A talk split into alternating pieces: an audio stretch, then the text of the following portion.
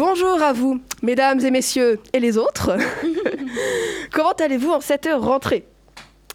Bah, je fais comme si vous pouvez, euh, me... je fais comme si vous pouviez m'entendre, mais non, parce que vous pouvez pas me répondre. Enfin, vous pouvez m'entendre, mais pas me répondre. tu te mélanges un peu là. je me mélange beaucoup. Bref. Alors, euh, par contre, je peux communiquer avec deux personnes dans cette salle, avec Lia et Irène. Alors, vous, comment allez-vous? Oh bah ça va. Super. Je suis trop contente de reprendre euh, Pensée lycéenne. Ouais, Génial.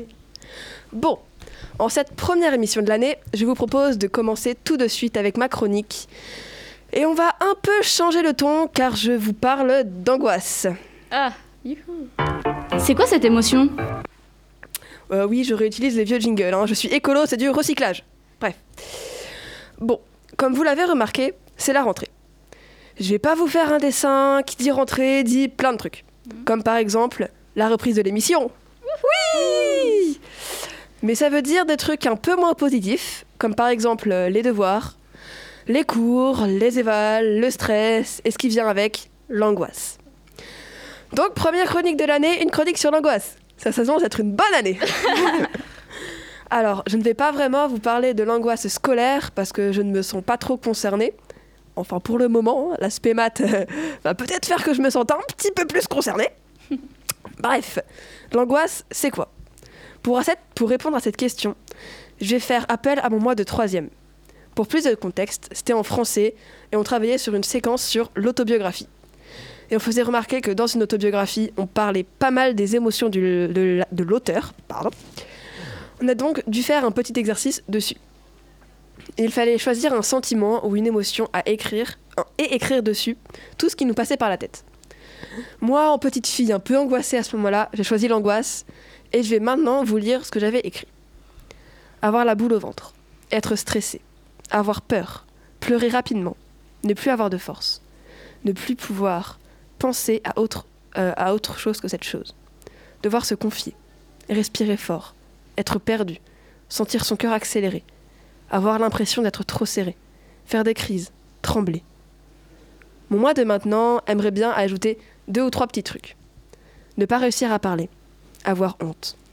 Car oui, généralement, je pense qu'on n'est pas fier après avoir fait une crise d'angoisse. J'en ai fait une il n'y a pas longtemps. Enfin, je ne sais pas si c'était une crise de panique ou alors une crise d'angoisse, mais j'étais pas fière. Surtout que c'était parce que j'étais malade et j'ai angoissé à l'idée de prendre un doliprane. J'avais mon demi-comprimé dans une main et mon verre d'eau dans l'autre, mais impossible pour moi de l'avaler. Même de le mettre dans ma bouche, c'était impossible. Alors oui, j'ai honte de ne pas avoir réussi un tout petit truc comme ça. J'ai fait une crise d'angoisse à cause d'un doliprane. C'est pas... Bref. Ça m'a tellement travaillé que j'ai décidé d'en faire une chronique j'ai finalement décidé de chercher une définition à l'angoisse et j'ai trouvé ça. L'angoisse se caractérise par une sensation diffuse de mal-être dont on ne connaît pas vraiment l'origine. Cette impression de danger, latte et permanente. Contrairement au stress qui survient dans des circonstances précises, l'angoisse peut, peut être réelle ou imaginaire. Mais le sujet qui en souffre ne parvient pas à faire la différence. C'est quand même vachement plus clair que mon texte de troisième, on va pas se mentir. D'ailleurs, est-ce qu'on peut dire que c'est un texte poétique, ce texte que j'avais écrit? Je sais pas. Bref, c'était par rapport à ce qu'on fait en français, mais euh, c'est, j'ai vraiment une question que je me posais hier soir en d'écrire ma chronique. mais du coup, est-ce que tu sais comment on peut gérer l'angoisse? Alors, j'ai pas trouvé de recette, de recette miracle. Par exemple, il y a la cohérence cardiaque. Et c'est quoi? C'est une, une, technique qui permet d'apprendre à contrôler sa, ta respiration. Elle peut s'utiliser selon la règle du 3, 6, 5. Trois fois par jour, 6 respirations par minute et pendant 5 minutes. On inspire pendant 5 secondes et on expire pendant 5 secondes. Ce qui fait 6 respirations par minute. Si vous voulez une appli pour faire de la cohérence cardiaque, je peux vous conseiller Petit Bambou qui est pas mal. Bon, il serait quand même temps que je finisse d'écrire, je finisse cette chronique parce qu'à l'heure où je l'écris, il est un peu tard et il faudrait quand même que j'aille me coucher. Donc pour finir ma chronique, je vais faire comme Ben Mazué mes soucis, prenez-les, et l'angoisse, tenez-la bien, je vais shooter dedans comme elle vient. Bon, maintenant que j'ai cassé l'ambiance, essayons de la retrouver avec ta chronique Irène. D'ailleurs, elle parle de quoi? D'un gigacratère. Oh, intéressant. Donc au Turkménistan, il existe un lieu nommé Porte de l'Enfer. Est-ce magique ou naturel? Ni l'un ni l'autre, c'est en fait un énorme cratère situé dans le désert du Karakoum et il a une histoire assez incroyable. En 1971, c'était la pleine guerre froide. Vous savez, à l'époque, c'était un peu la course à l'espace, le pétrole entre l'URSS et l'USA. Bref, un peu une compétition entre ces deux grandes puissances pour dire qui est le plus fort. Donc en 1971, une équipe de chercheurs soviétiques sont partis à la recherche d'une nouvelle source de pétrole dans le désert de Karakoum, mais cela a mal tourné. Ils ont donc creusé un trou dans le désert et au lieu de trouver du pétrole, ils sont tombés sur une poche de gaz créant un souffle explosif qui fait écrouler le sol, créant un gigantesque cratère de 20 mètres de profondeur et 70 mètres de diamètre. Pour avoir une petite idée de la taille que cela peut faire, imaginez deux grosses baleines bleues de 30 mètres. Mais le pire, c'est qu'ils ont mis à nu un gaz probablement dangereux, le méthane, qui pourrait faire exploser le site et chasser l'oxygène. Et comme il y a un village pas nommé Darvaza, c'est pas cool. Donc ils ont une idée. Ils se sont dit tiens, on va mettre le feu au trou pour consumer le gaz. Et depuis 1972, le cratère brûle toujours, c'est-à-dire depuis 50 ans. Mais cela a eu quelques conséquences bénéfiques pour, le, pour les Turkménistan, car cela est devenu une attraction pour les touristes avec environ 15 000 visiteurs par an. Mais attention, hein, il fait un peu chaud quand même, hein. il fait 20, 50 degrés autour. Cependant, un explorateur canadien nommé Georges Kourounis est parti dans le trou avec une combi bien sûr pour faire des analyses et a découvert un curieux phénomène. Des bactéries continuent de vivre dans cette chaleur extrême, ce qui voudrait dire qu'il pourrait y avoir des bactéries dans d'autres planètes très chaudes. C'est quand même une drôle d'histoire ce cratère. Pour les petits curieux, allez checker à quoi il ressemble. Je, euh, je peux vous dire que son nom, la porte de l'enfer, est assez bien trouvé. Euh, maintenant, je vous propose d'écouter la pause musicale d'Irène qui est. Allez, remède de Massisteria.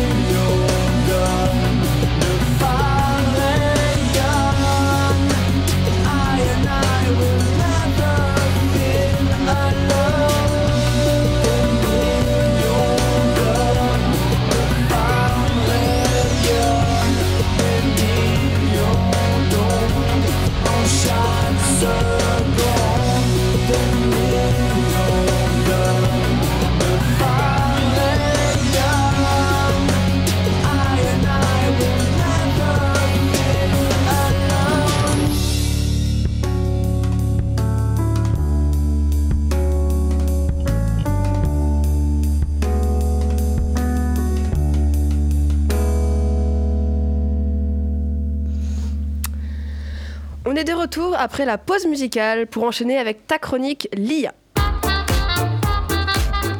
Alors bonjour à tous et à toutes, chers auditorices. Je suis ravie de vous retrouver après tout ce temps. Euh, mais bon, va falloir être indulgent. Ça fait longtemps que j'ai pas parlé à la radio. J'ai peut-être un peu perdu et, bah, et je vais peut-être du coup bafouiller un peu. Mais bon, pour bien commencer l'année et reprendre les bonnes habitudes, aujourd'hui je vais vous parler des représentations du genre et des héroïnes dans le roman jeunesse contemporain. Et pour ne pas trop vous bourrer le crâne, même si ma chronique est un peu longue et que ça va un peu le faire quand même, et pour ne pas faire une chronique d'une heure non plus, je vais vous en parler en plusieurs parties. Euh, plusieurs parce que je sais pas le nombre exact. Plusieurs parties dans plusieurs chroniques? Voilà. D'accord. Donc je pense qu'elles vont être longues aussi. Est-ce que j'ai vu la taille de celle-là? Ah, oui, voilà. Ouais, Peut-être que si je trouve qu'elle est un peu longue, je m'arrêterai à un endroit où je trouve ça Non, bien. mais t'as le temps, il nous reste. euh, C'est à quelle heure qu'on reprend? C'est à. 9h05. Ouais, il te reste 20 minutes. Tranquille. Bon, parfait. Donc tout d'abord, je vais vous parler des stéréotypes de genre. Je vais, je vais le définir et présenter quelques études. Mais avant tout ça, voici une petite intro du sujet. Donc, depuis la loi autorisant le droit de vote des femmes en 1944, un grand nombre d'autres lois ont vu le jour pour tenter de réduire les inégalités liées au sexe. Malheureusement, les habitudes et les clichés perdurent. Une grande partie de notre société demeure donc encore sous leur influence. Aujourd'hui, il paraît essentiel de modifier les perceptions et de trouver des solutions afin de contrer ces préjugés archaïques défavorisant les femmes en impliquant le plus de jeunes dans un processus de déconstruction des représentations sexuées et en développant leur esprit critique. La littérature de jeunesse en est un levier. En effet, elle n'est pas qu'une source de distraction. Elle participe aussi à l'élaboration et à la transmission de valeurs communes. Mais tout dépend du type de littérature dont il est question. Ainsi trouve-t-on de plus en plus de paralittérature davantage destinée à un public de petits et petits lectrices, proposée par, de grandes maisons d'édition et vendue essentiellement par la grande distribution. Celle-ci est particulièrement segmentée afin de toucher un public de plus en plus large au niveau du sexe, de l'âge, du genre, etc. Il s'agit d'une littérature politiquement correcte, grossièrement moralisatrice et passablement stéréotypée, qui repose sur une lecture fermée. Christiane Poslaniec explique dans, un de ses textes que le ou la lectrice est considéré comme passif. Yel a juste à extraire le sens, comprendre et non interpréter, ce qui signifie que ne sont proposés que des éléments explicites. Il parle de posture fermée. Par opposition, depuis les années 70, apparaissent de nouveaux éditeurs proposant des romans. Ah, Pardon, ça me gratte le nez. À toi le nez. Ça enlève tout le sérieux. Attends, je vais juste en profiter pour. euh, désolée, je une interruption milieu de ta chronique pour dire que Léane nous a rejoint. Ouais. Voilà. euh, Bonjour. euh, Elle t'a pas incruste, mais c'est pas grave. Bref, fin de la parenthèse. Vive les petits poils dans le masque qui s'accrochent et qui perdurent. Bref, donc par opposition, depuis les années 70, apparaissent de nouveaux éditeurs proposant des romans reposant sur une littérature de jeunesse plus artistique et culturelle et cherchent à développer la conscience politique et citoyenne des jeunes lectrices. Cette littérature a pour objectif de rendre ces derniers actifs, de développer leur imagination et de les laisser libres de leur interprétation. Pour Christine Poslaniec, il s'agit d'une position ouverte. Donc, ce que l'on va chercher, à- donc, ce que l'on va chercher à découvrir à travers mes prochaines chroniques, c'est si une littérature de jeunesse, de jeunesse plus complexe et moins clivée, capable d'agir sur son lectorat, peut, par cette action, avoir une quelconque influence sur les stéréotypes de genre. Mais pour pouvoir répondre à cette question, il faut déjà définir ce qu'est un stéréotype de genre. Donc, depuis la fin des années 90, le terme de genre fait son apparition en France. Et la question du stéréotype lié au genre s'installe au cœur des débats politiques, idéologiques et éducatifs. Dans le grand Robert de la langue française, le genre est défini comme étant la construction sociale de l'identité sexuelle. Quant au stéréotype, il s'agit d'une opinion toute faite, un cliché réduisant les singularités. En sociologie, le terme genre trouve son origine dans la traduction du terme anglo-saxon gender, introduit en 1972 par Anne Oakley, qui fait une distinction entre le sexe dit biologique et le sexe dit social. Le genre est donc une construction sociale et culturelle de la féminité et de la masculinité, à partir du sexe, dans un contexte de rapport de hiérarchie et de pouvoir. Aujourd'hui, Christine Détrez, spécialiste de la question, tente de l'expliciter. Pour elle, il n'y a pas de déterminisme lié au sexe. À la naissance, un bébé ne n'est pas programmé pour aimer le rose s'il est une fille, tout comme s'il est un garçon, son cerveau n'a pas, pas d'attirance naturelle pour le bleu. Hmm, ça paraît logique, il faut quand même le préciser. Oui. Elle explique aussi que les tempéraments dits féminins ou masculins sont une production purement culturelle, puisque les chercheurs anthropologiques ont montré que dans certaines sociétés, les hommes sont plutôt sensibles et les femmes détiennent le pouvoir. Et là, je fais de la pub pour euh, mes anciennes chroniques. Euh, donc, celle que j'avais fait sur les Ardiens, j'en avais fait deux, c'était l'émission 7 et 8. Et celle que j'avais fait sur la langue française, qui était la 12. Tu t'es bien renseigné. tu t'es bien renseigné sur les chroniques qu'on a fait avant, parce que c'est quelque chose que je n'avais pas fait quand je faisais des références, moi. Mais J'y ai pensé, je me suis dit l'année dernière, on citait pas les références. On ne disait pas précisément. On disait, ah, j'ai fait ça, mais. euh, Du coup, c'était aux auditeurs de chercher. Du coup, là, je me suis dit, allez, je vais les aider. Ah, t'es gentille. Oui. Donc, à l'extrême, il existe des peuples comme les Khazis en Inde, vivant sous le modèle matrilinéaire, ou en gros matriarcal, hein, dans lequel la filiation passe par la mère, qui est la seule à pouvoir hériter et à être propriétaire. En gros, c'est tout l'inverse de nous il y a quelques années. Les chercheurs du laboratoire Jenner, basé à Lens, établissement public à caractère scientifique de Lyon, dont le but est de favoriser les échanges et la diffusion de savoirs liés au genre, reprennent quatre aspects fondamentaux du concept de genre. Le genre est une construction sociale. Les caractéristiques féminins et masculins sont le fruit d'un apprentissage. Le genre est un processus relationnel. Il n'existe que dans la relation du féminin et du masculin. Le genre est un rapport de pouvoir. La relation féminin-masculin est hiérarchiquement inégale, l'un prenant l'ascendant sur l'autre. Le genre est imbriqué dans d'autres rapports de pouvoir liés au milieu social, à l'âge et aux origines. Pour poursuivre, euh, cette définition du genre et des stéréotypes de genre, sur le site internet du Centre régional d'information et de prévention du sida, on peut trouver une définition de ces stéréotypes. Les stéréotypes sont définis comme des caractéristiques arbitraires fondées sur des idées préconçues que l'on attribue à un groupe de personnes en fonction de leur sexe. Ainsi, les filles aiment les poupées et les garçons sont des bagarreurs. Les filles sont sensibles et les garçons sont forts en mathématiques. Les filles savent mieux s'occuper des enfants que les hommes et euh, les hommes sont plus forts que les femmes, etc.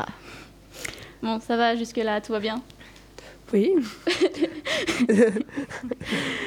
Mais ça continue.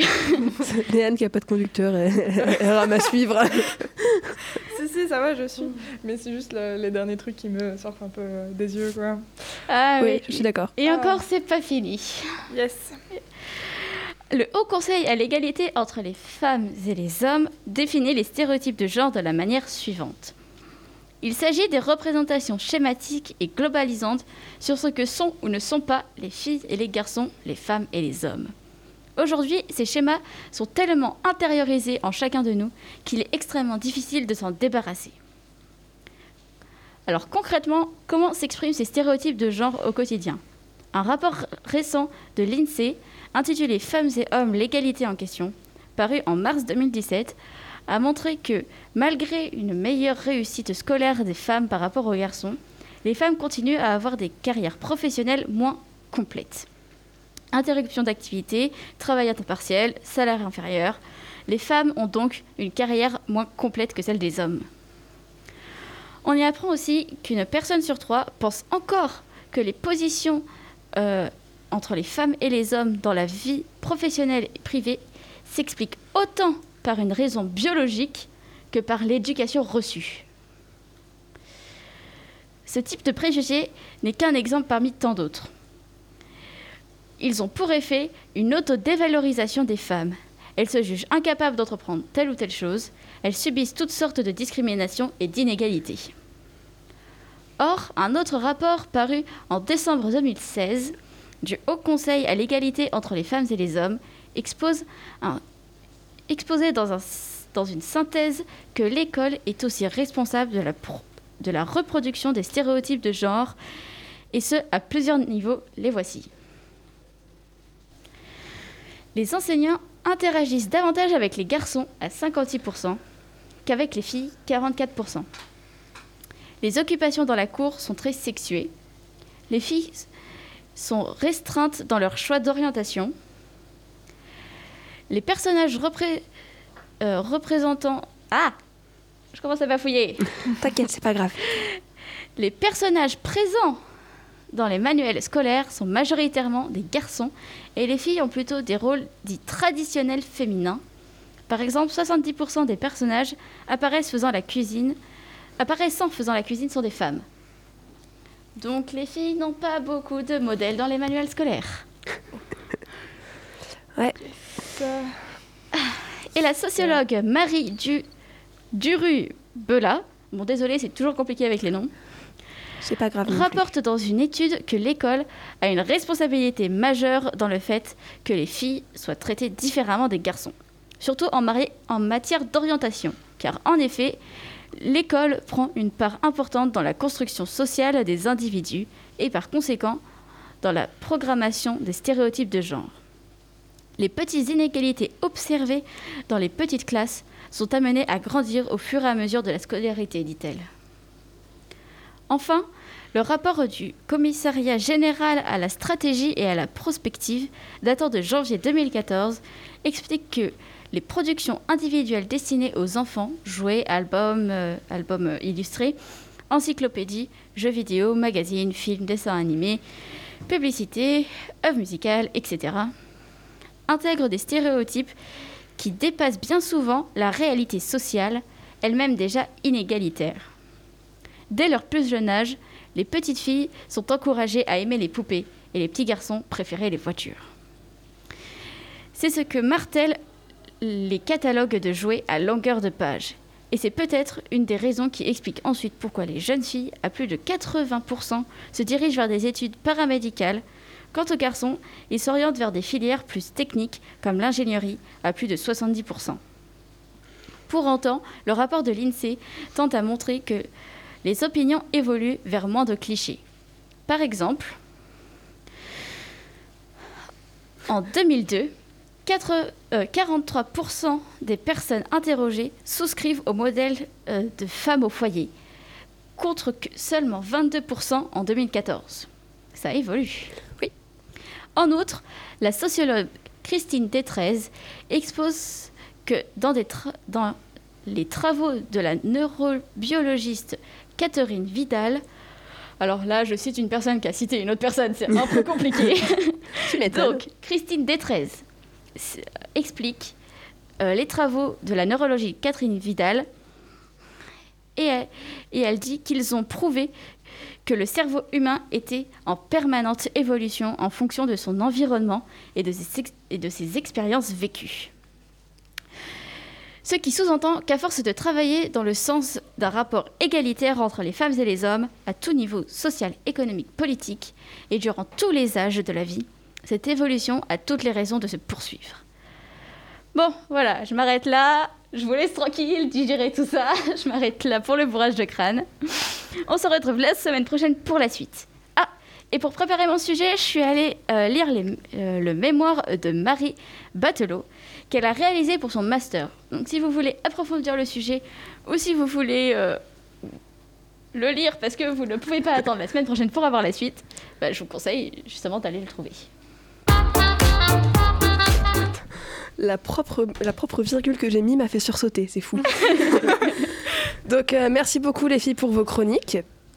Euh, merci Léane d'être passée. Merci Yasmine aussi d'être passée. Ah oui, ça, que c'était pendant ma chronique. c'est ça. Il y, a trop de, il y a trop de monde qui C'est pendant fou. C'est c'est ça. Bon, alors euh, oui, je voulais dire une info qui n'a aucun rapport mais qui a référence à une chronique euh, qui est déjà passée, donc euh, comme. Dont t'as pas la référence précise. dont j'ai pas la référence précise, exactement. Mais là, faut faire des gestes étranges, Yasmine. Bref. Pour les auditeurs, ça va sonner bizarre. Oui, bah, je, je m'exprime beaucoup avec mes bras. C'est pour ça que Yasmine euh, me disait de me calmer. Voilà, je fais des moulinets avec mes bras. Elle Bref. fait la brasse. Je fais la brasse dans ma chronique. Ce qui n'est même pas une chronique d'ailleurs. Mais bref, j'ai euh, adopté une nouvelle plante. Une nouvelle plante grasse. Elle s'appelle Paola. J'espère que je vais pas la faire mourir. Bref. Du coup, je vous tiendrai euh, au courant de son état de santé parce que euh, je pense que voilà, c'est important. Ah oui, bah, à on mon avis, Paola va pas faire l'enfeu. Hein. Chut Je te dis comme ça, c'est pas ouf. Hein. On veut tous la saison 2 des Alors- aventures de tes plantes. Ah ouais. Alors, déjà, euh, je, la- je- je ne l'arrose pas avec de l'eau de peinture. Ah, c'est déjà une évolution. Comment Bravo, ça je suis fière de toi. oublié ça. J'étais Tu pas au courant. tes hein. erreurs, bravo. Sachez... Sachez que pendant les vacances, j'ai réécouté toutes vos émissions. Oh, C'est vrai? Oui, c'est trop chou. voilà. Merci. Et alors, t'as vu à quel point euh, je bafouillais aux premières émissions? Ouais, mais c'est normal. hein. Bah, Bah, moi aussi. Hein. Ouais, T'as eu une grande Moi évolution. hein. Puis, puis toi, Irène aussi. hein. Ouais. Du coup, pour Irène, c'était une, une émission, euh, enfin une chronique que j'avais faite dans les premières émissions, Ouais. là où t'étais pas encore là. Et euh, voilà, j'expliquais que euh, j'étais. euh, ah, pardon, je suis un peu malade. Voilà. Euh, que j'avais eu deux plantes, euh, deux plantes grasses que j'ai toutes les deux fait mourir. Ah, La première parce que. Oh, les deux, je crois, parce que je leur donnais de. euh, L'autre De l'autre peinture. D'où Bah, ça y venu avait pas- Il y ça avait pas un rapport avec ta fenêtre Genre, euh, quand tu ouvrais ta fenêtre, tu te connais tout le temps dans ta plante Ah, si, aussi Non mais la pauvre elle était torturée. Si, aussi, mais ça, c'était. euh, c'est- je, pense, je sais pas, Oh, je ça, pense pas que ce soit ce qui l'a ce qui l'a tué. Où il y avait pas un truc du style, t'étais parti en vacances, du coup tu l'avais pas arrosé. Si, ça, oui, c'était la deuxième. Voilà. Non mais. Yes. Et elle a duré combien de temps? voilà, alors. Un jour. Bon, bref. Euh, Déjà, si elle a duré un mois, un mois c'est ouais, pas elle mal. était forte. Hein. Un mois. Moi, je elle, elle a duré plus d'un mois parce que c'était- je l'ai eu pendant les vacances, les grandes vacances, euh, le mois de juillet, parce qu'on était partis chez mes grands-parents. Et ma, ma grand-mère m'a passé une plante grasse. Et elle est encore vivante. Oh Ah, waouh. Paola là, elle est encore. euh, ça, Ah. fait, ça fait quoi euh, Un mois et demi, deux mois Ouais. Ah Et- bravo, je suis Bravo, fière de toi. Ah, merci. Moi, je veux, ça moi, je veux un épisode de. Paola tous les jours. hein. À la fin de Tous la les chronique, je vais faire un petit, un petit moment Paola. Ah ouais, ça c'est bien. Bon, alors j'avais écrit que euh, si on avait le temps, on pouvait débattre un peu sur les chroniques parce que comme maintenant on a une heure de trou, euh, on avait, on, on- normalement on aurait du temps, mais comme on reprend dans 5 minutes, on Yes. n'aura pas tellement de trous que ça. Euh, non, pas a- tellement. Parce qu'on a commencé plus tard. Ah, on a commencé plus tard, on a eu des petits problèmes pour démarrer. de euh, Ah, aucun son, on Pas de aucun clé. son dans le cartoucheur. Bravo.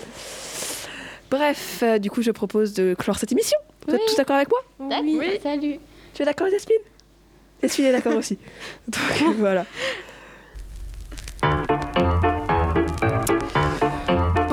Je suis triste de vous dire que c'est déjà la fin de cette belle émission d'aujourd'hui. Oh, Oh, c'est triste, faut protester. triste, ça, c'est triste. Ah là là. Bref, Mais bonne nouvelle. oui, bonne nouvelle, c'est c'est que tout, si tout se passe bien, ça veut dire que si personne n'est malade et, et si tout le monde a eu le temps de faire une chronique, on est de retour la semaine prochaine à peu près à la même heure. Mais le seul truc dont on est sûr, c'est que c'est sur Delta FM, euh, long- euh, la 90.2. Et c'était Pensée lycéenne. Au revoir. Salut. Salut. Au revoir. C'est quoi cette émotion? Pourquoi il a fait ça lui? Et l'écologie alors? Mais ça se passe comment? J'ai pas compris. Pensée lycéenne.